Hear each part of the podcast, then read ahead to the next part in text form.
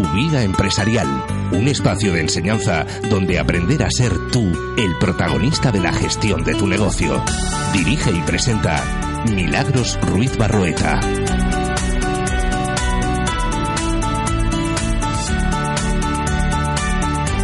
Bienvenido al podcast Tu vida empresarial, un espacio de enseñanza donde aprendes a ser tú el protagonista de la gestión de tu negocio.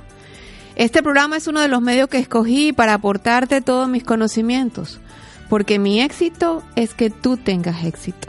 Con tu vida empresarial tendrás a la mano herramientas e información valiosa para desarrollar la estrategia adecuada, fortalecer tu marketing y ventas, ser más rentable, aprender valores para ser mejor persona y mejor empresario, emprender un negocio con éxito y lo más importante, la motivación necesaria para alcanzar todos los objetivos que te propongas, porque tú lo imaginas y juntos los desarrollamos. Tu vida empresarial. Dirige y presenta Milagros Ruiz Barroeta. Hola, hola, aquí estamos ya con el episodio número 11 de este video podcast. Primero que nada, como siempre, pues agradecerle por estar con nosotros, escucharnos, vernos. Hoy en este podcast tendremos a un empresario venezolano que no solo emprendió y ha llevado a cabo una vida empresarial en un país como Venezuela en el mundo del fitness, sino que a través de un modelo de trabajo en equipo y mucha dedicación está logrando llevar el nombre de la asociación deportiva que hoy está dirigiendo al exterior de Venezuela. Este empresario, aparte de su negocio, también se dedica a la enseñanza del Karate Do y es el CEO de la Asociación Venezolana de Karate Shotokai y director de la International Shotokai Federation. Pero dejemos que sea el propio Víctor Garrido, en el argot marcial, el sensei Víctor Garrido, que nos cuente cómo ha sido todo ese proceso de poder seguir un negocio en un país tan convulsionado, con tantos años de crisis, y cómo ha logrado reinventar la asociación y lograrla llevarla al exterior. Hola Milagros, ¿cómo estás? Gracias por la invitación. Buenas tardes, Víctor. ¿Cómo estás? ¿Cómo está todo? ¿Cómo te sientes? En, estás fuera, ¿no? Estás en Miami hoy. Sí, me agarró la cuarentena en Florida. uno, venía por un mes y me agarró la cuarentena aquí, me ha tenido que quedar, pero estamos trabajando igual acá. Bueno, Víctor, yo encantada de tenerte en este, en este video podcast. Este, eres la primera persona del continente americano que está con nosotros. Es un video podcast que nació aquí en España. Este, cuando lo convertimos en video, pues la intención era trasladar esta experiencia a Latinoamérica y pues hoy lo estamos comenzando contigo. Yo feliz de tenerte aquí. Gracias. Y pues bueno, como el tiempo apremia, es, es un podcast de 25 minutos, vamos a empezar con esta maravillosa entrevista. Lo primero que yo quiero, Víctor, con todo esto es que nos cuentes un poco tu historia como empresario. Este, ¿Quién es Víctor Garrido? ¿Quién es la persona? ¿Cuál es tu trayectoria profesional? Bueno, Víctor Garrido, soy de Caracas, de Venezuela, y persona normal. Eh, estudié Derecho en la Universidad Católica Andrés Bello en Caracas, soy abogado, pero desde que estaba en la universidad empezando, me dediqué a este tema del karate. Ya venía haciendo karate desde que estaba muy chiquito, de bien jovencito. Y pues mira, eh, cuando estaba como en tercer año de la carrera, salió una oportunidad de encargarme de un departamento de la Policía Técnica Judicial de Venezuela, por un contacto, un, contacto de mi papá, que era, amigo del director de, esa policía, y necesitaba un instructor para pasar los cursos de defensa personal para los comisarios, para los detectives, para los inspectores en aquel momento. Ya. Estoy hablándote del año 82. Ayer no más. Ayer no más. Entonces mi mm. papá me lo comentó, mira, estás buscando un profesor de eso que haces tú, de, de kung fu, de karate, lo que tú haces. Yo, bueno, me llevé un currículo, etcétera, y empecé a dar clases. Y aparte de que tenía las clases de defensa personal con la policía, con estos agentes, con estos inspectores, pasaba los cursos de comisario, subcomisario, de inspector. Me dieron una clase a la semana con niños, era los sábados. Eh, me lo ofrecieron. Yo nunca he dado clase de niños. Y mira, la agarré y me encariñé tanto con el sistema de trabajo, con esos niñitos, que ahí como que encontré realmente lo que quería hacer. seguí estudiando, seguí con la universidad, terminé la carrera, pero realmente me aboqué fue al karate. ¿Nunca ejerciste el derecho? No, no, no. Fue un regalo para, padre. para, mi papá.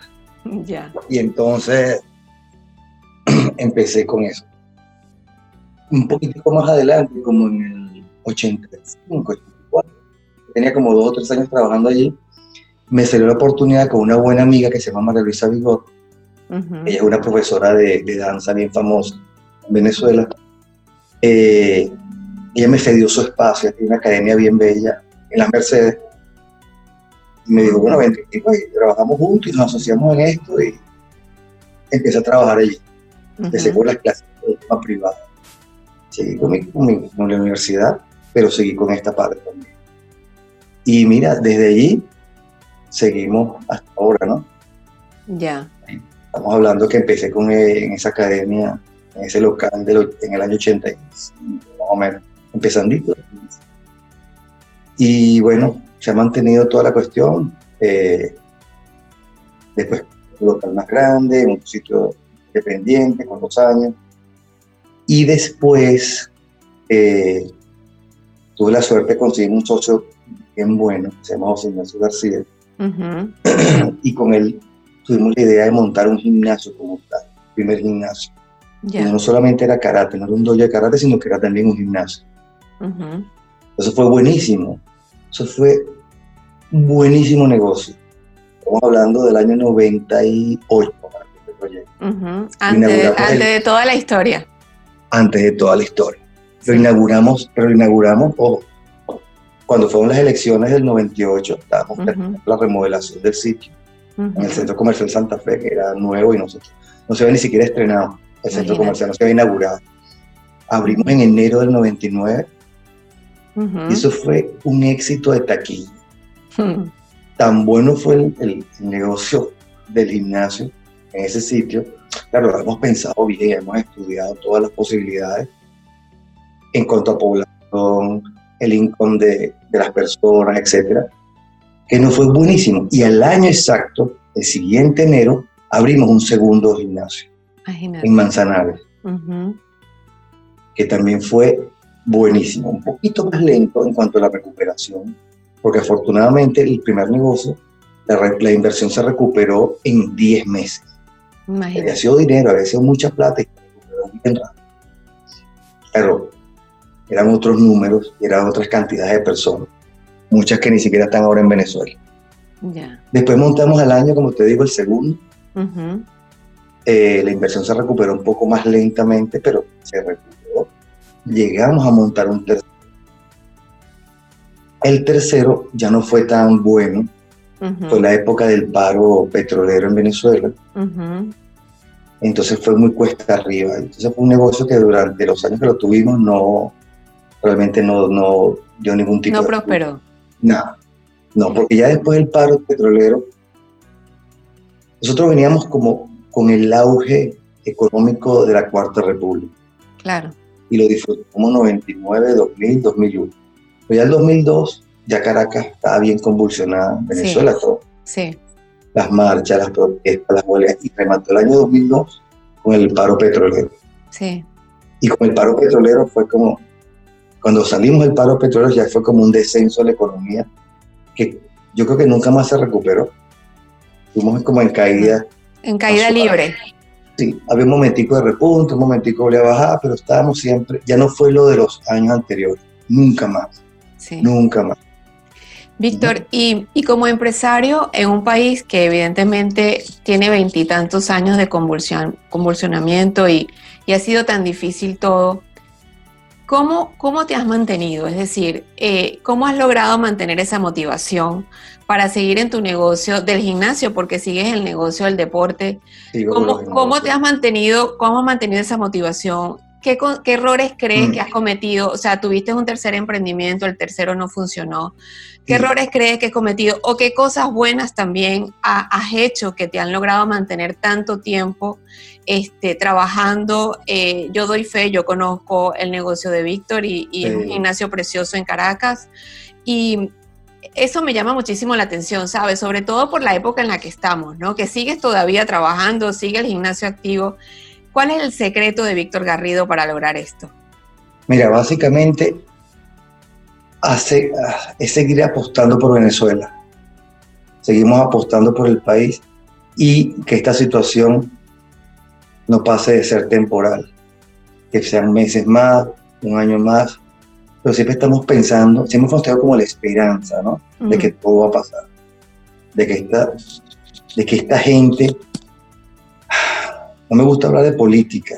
No, ni la idea es que hablemos de política tampoco, ¿no? Pero se ha visto que esta tendencia política ha desgraciado el mundo, punto, por ponértelo breve. Pero siempre está apostando por el país, pensamos que vayamos a salir pronto de esto. Y siempre se ha hecho un esfuerzo. Hay temporadas que se ha ganado mucho menos, hay temporadas que se ha hecho un negocio, hay temporadas de regular el negocio, tú sabes, lo hemos ido llevando. Siempre invirtiéndolo un poquito, ganando tal vez menos, pero siempre con esperanza. Y hemos ido adaptándonos a los cambios. Eh, si te puedo hablar en, en, cantidades de dinero, tal vez los primeros años cobrábamos unas cantidades de dinero que no se, cobran, no se cobraban en los años 2008, 2009. O sea, el descenso por, tipo de evaluación fue durísimo. Mm. Ahora hay un poquito de recuperación porque hay unos cobros en dólares, etcétera, que ya es moneda dura. Entonces tú de alguna forma tienes algún paliativo, ¿no? Claro. Pero en particular con el tipo de negocio que hacemos, que es un negocio de servicios. Sí. Trabajamos mucho en base a ofrecer un, buen servicio. Trabajamos con gente amiga y nosotros enfocamos los gimnasios que tenemos desde el punto de vista familiar. Ya. Vas con tu hija, vas con tu hijo, comparten en familia. No es un gimnasio simplemente de, de gente de boca que va a hacer ejercicio y no, esta es una familia, compartimos como familia y vamos sacando adelante, de acuerdo a los cambios que nos presenta el país, vamos sacando adelante el negocio como una familia. Y la gente la verdad que nos apoya muchísimo. Son gente que empezó con nosotros hace 21 años y siguen allí. Siguen siendo tus clientes. Uh, sí. A que han ido, yo te diría que no se han ido de Venezuela menos del 60% de lo que eran mis clientes eh, primarios o de la primera etapa. Esos clientes que estuve en el 99, 2000, 2001, al menos 60% han ido de Venezuela. Entonces, había un descenso. Claro, sí. Pero los que están nos apoyan mucho, están ahí con nosotros. Inclusive los profesores que no se han ido, los instructores, todos los entrenadores que no se han ido de Venezuela, siguen ahí apoyando. Sí, bueno, evidentemente eh, ese creo que ha sido tu secreto, ¿no? El, el, el fidelizar a, a, tus clientes y, e inclusive a tus colaboradores, porque pues siguen estando allí y, y, siguen luchando contigo, ¿no? En, en, en, ese mar de locura que se llama Venezuela hoy. De hecho, de los empleados que tengo, la, muchos de los originales, de los que abrieron el gimnasio conmigo. Parece mentira, gente que está, tiene 21 años trabajando con nosotros allá. Y se mantienen entrenando, mantenerte trabajando, ¿sabes? Claro. Claro. De hecho, hoy día, hoy día, estamos cerrados, que no hay actividad de gimnasio. Ellos están yendo al gimnasio, limpiando, manteniendo las cosas en orden. No van todos los días, van un par de veces en la semana, pero están allí apoyando, ¿sabes? Entonces, un poco por el, pienso yo logrado mantener el negocio de la... Y ahora hablemos un poquito de la asociación. A ver, la asociación de karate, pues ahorita nos cuentas un poco de ella, pero también producto de la, de la misma crisis que está, que está llevando el país, pues también le ha tocado reinventarse, ¿no? Porque muchos de, de, los miembros de la asociación pues han estado o están afuera y pues no ha tocado otra que también reinventar ese modelo de negocio, ¿no? a ver, ¿cuál es la propuesta de valor que crees tú, Víctor, que la asociación le da a sus miembros para que lo sigan practicando, sigan estando allí, a pesar de que se han ido, pues en vez de, irse a otras asociaciones, lo que quisieron fue migrar más bien el, negocio o el modelo de negocio para afuera. ¿Cuál, es, esa propuesta que, tiene la asociación hoy? Mira, nosotros empezamos muy chiquitos. Como te digo, yo empecé con esto cuando estaba en la universidad, que fue cuando empezaba a clase.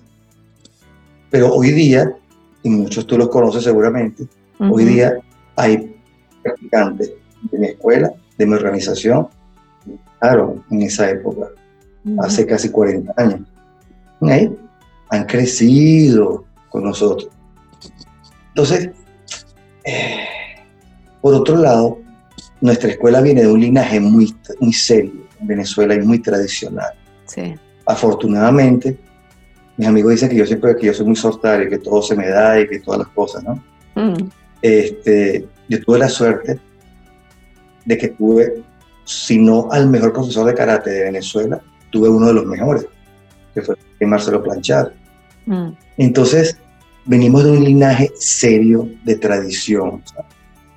Él fue un pionero del karate en Venezuela y es un referente. Marcelo Planchar es el referente del karate Shotokan en Venezuela. Todos los instructores que hayan hecho Shotokan en Venezuela, de, de una forma o de otra, pasaron por las manos de él. O fueron alumnos de sus alumnos. Eso se En llama lealtad. En mi caso particular, yo tuve la suerte de que fue mi profesor, que se me cinturón negro, y él fue buen consejero, fue como un padre, era una persona que siempre te estaba orientando. Cuando empecé con el tema de la policía, él siempre trabajó con los, con la, eh, los cuerpos de seguridad del Estado, Mm. desde Caldera, con los cuerpos de seguridad. Entonces él sabía mucho del medio, cómo se manejaba, entonces me orientó mucho en esa parte. Me ayudó, me ayudó consejo cuando yo abrí el dojo. Y sobre todo de él aprendí que era un tipo muy decente, dando clases. Era un tipo muy decente trabajando, muy serio, muy estricto, un carácter muy duro, pero era un hombre que jamás levantaba la boca a nadie. Jamás lo hacía sentir mal, jamás agarraba un palo y le daba por una pierna para corregir un movimiento, jamás. Eso no existía. Y teníamos la fama de ser la escuela de karate más dura de Venezuela. Como decíamos en Caracas, la más ácida, Mm. porque era un entrenamiento muy estricto, pero era muy decente. Entonces venimos de una escuela de tradición. Luego de eso, estuvo retirado un tiempito, yo pasé a cinta negra, estaba muy metido con los cuerpos de seguridad del Estado, como te digo en aquel momento, y estaba trabajando mucho con el presidente que tenemos en aquel momento, era la Corte República todavía. Él trabajaba mucho y él se retiró un poco del gimnasio. Mm. Y tuve otra vez suerte, fortuna, de conseguir conocer a Sensei Toyotaro Miyazaki, que hoy día está en Japón. Mm. Él era un personaje, una versión oriental de Marcelo. Ya. Un clic muy rápido y él viene de una escuela de mucha tradición, porque su profesor fue un alumno directo del fundador del Karate Shotokan, que fue una cosa. Ya. Tu profesor, Sensei Okano, era alumno directo de él. Eh, y cuando hubo la división, después que Funakoshi murió, pues él, él permaneció con su profesor, con su profesor, una de las ramas dividieron. en aquel momento. Como hay otras que conocemos, que tú conoces, del mismo estilo, que se han formado o que han seguido lineamientos un poquito diferentes cada una, Mm. pero con el mismo eje y con el mismo origen. ¿Qué pasa? Entonces tenemos por los dos lados, por esas dos vertientes, la internacional y la venezolana, Ujú. una tradición, un abolengo y una línea seria. Entonces, aparte que la gente, cuando llega al gimnasio, no conoce lo que está, pero entender lo que uno, de dónde vienes Claro. y con quién estás trabajando claro. y por qué cosas hacen de una forma o de otra. Entonces la gente empieza a entender que hay seriedad. Ese es un valor que se le da a la gente. Que esto que estás haciendo es un carácter bueno, un carácter serio, que viene de tradición y que no te estoy engañando.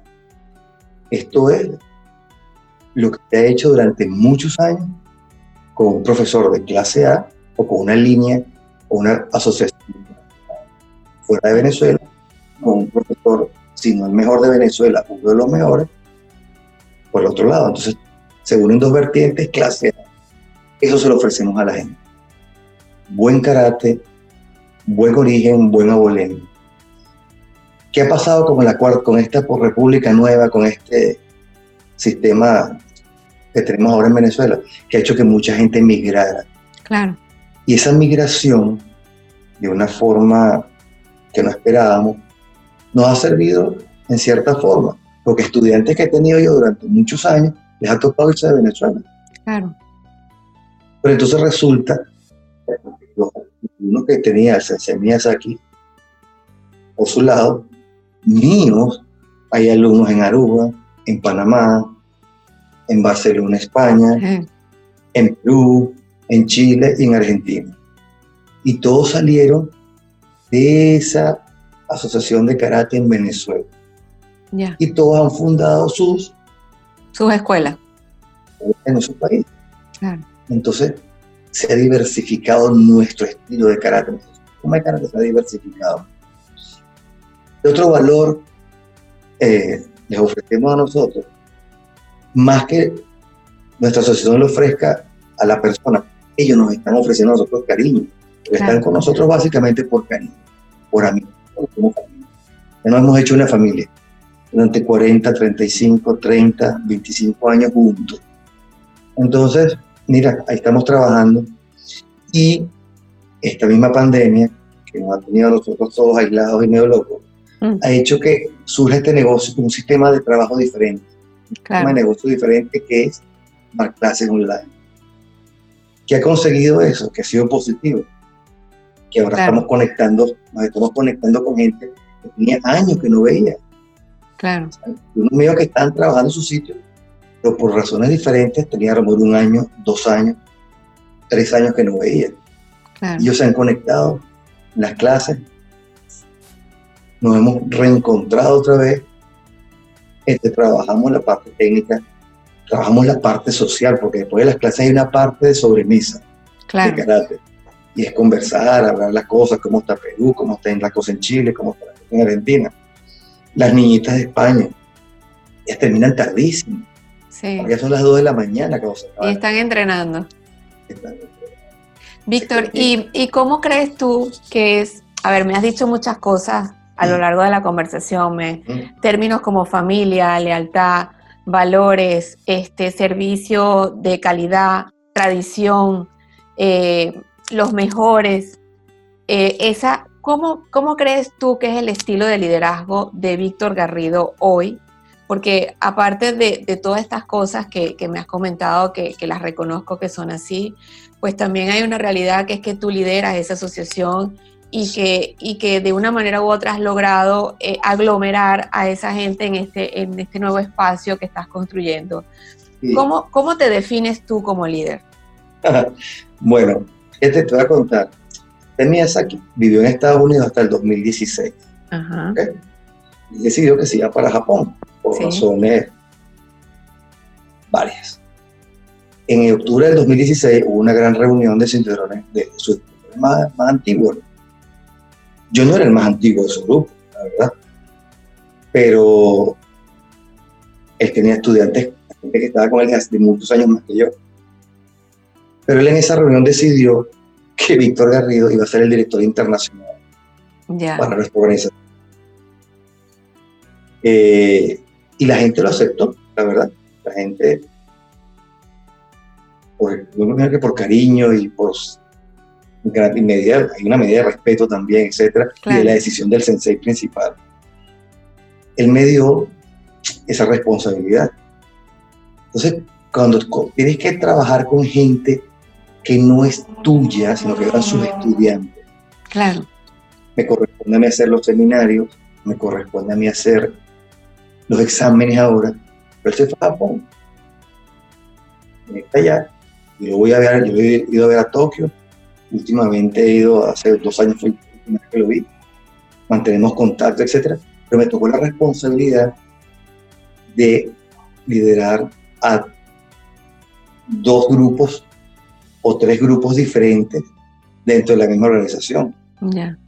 Los que eran su grupo personal, sus estudiantes, él, los alumnos más avanzados, otro bloque, y mío. Entonces, yo creo que la llave para que nos hayamos aglutinado, que estemos, que nos hayamos acercado y podamos trabajar en, en armonía. En equipo. Sí, en equipo, es un tema de empatía con cada uno. Escuchar a las personas cuando hacemos un evento, cuando hay un examen, cuando hay un seminario. No imponerme porque yo soy el jefe, no, no, no. ¿Qué, te, qué bueno que hagamos? ¿Qué te parece bien? ¿Estás de acuerdo con esto? ¿Qué te parece? Y hemos ido fluyendo en base a la empatía, en base a que la gente se sienta cómoda, mm. en base, que también es empatía, y en base a que sea un ganar-ganar.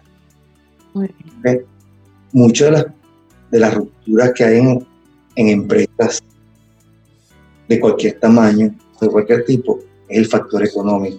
Sí, claro. Entonces, pues, hay fugas de, de, intelecto, fugas de proyectos, hay fugas, separaciones, rupturas de empresas, rompimientos entre socios. Sí.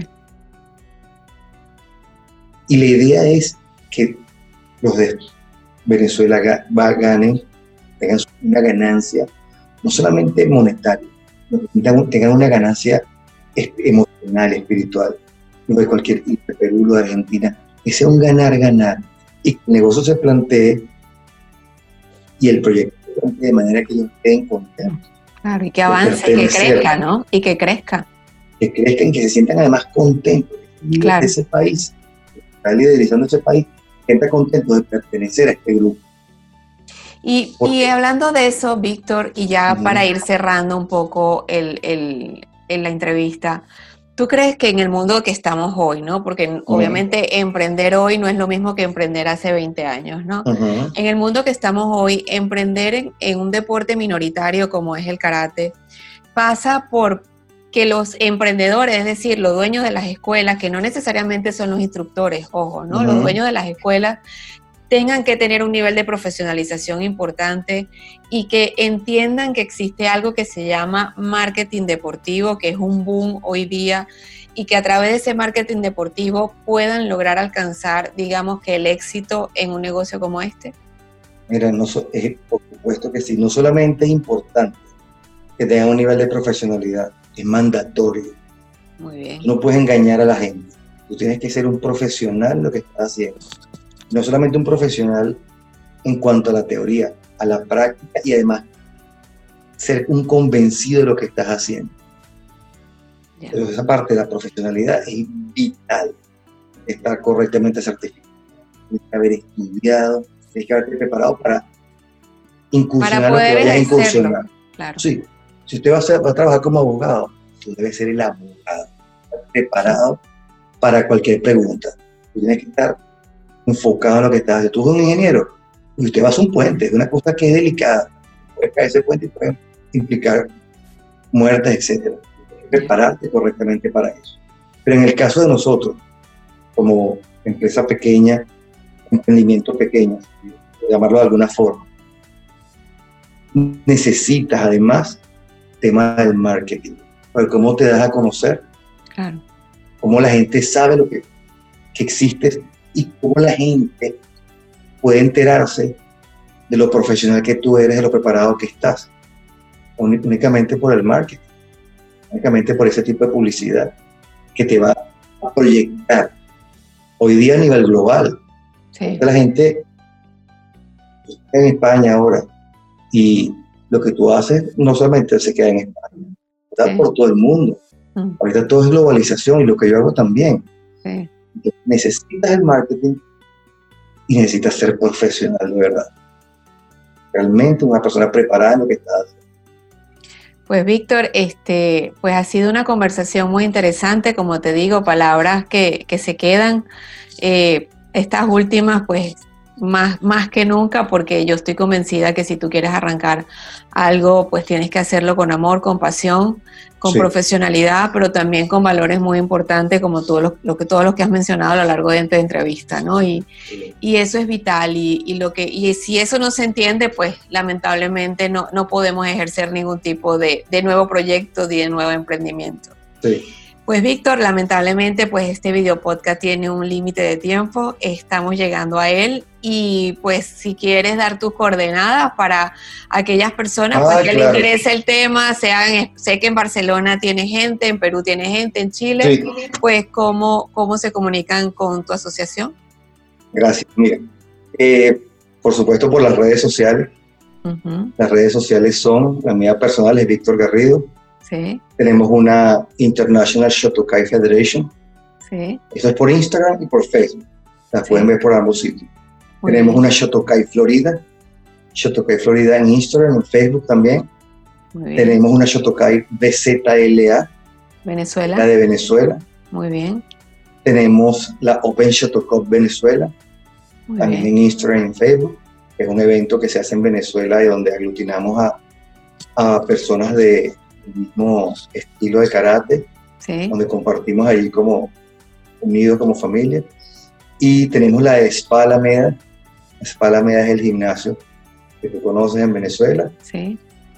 Y tenemos Spa Manzanares también en Venezuela. Y mm, creo que todas esas. Esas son las redes que tenemos como Instagram y Facebook.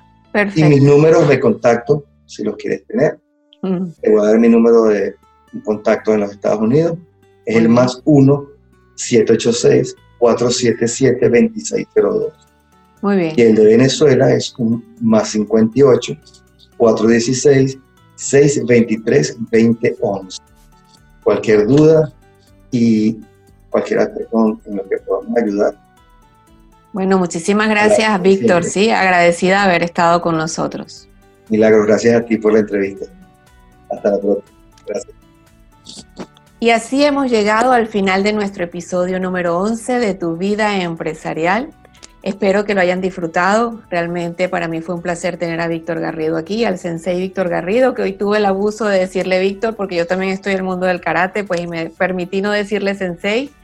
Eh, y bueno, agradecidísima Víctor con, con esa entrevista, con todas estas enseñanzas que, que, nos diste.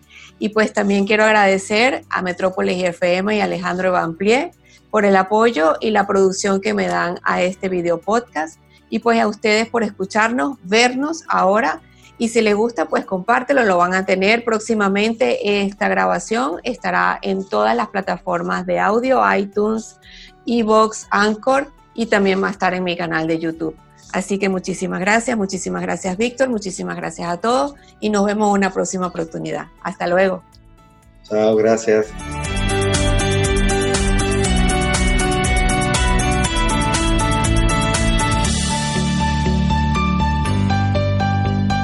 Tu vida empresarial. Dirige y presenta Milagros Ruiz Barroeta.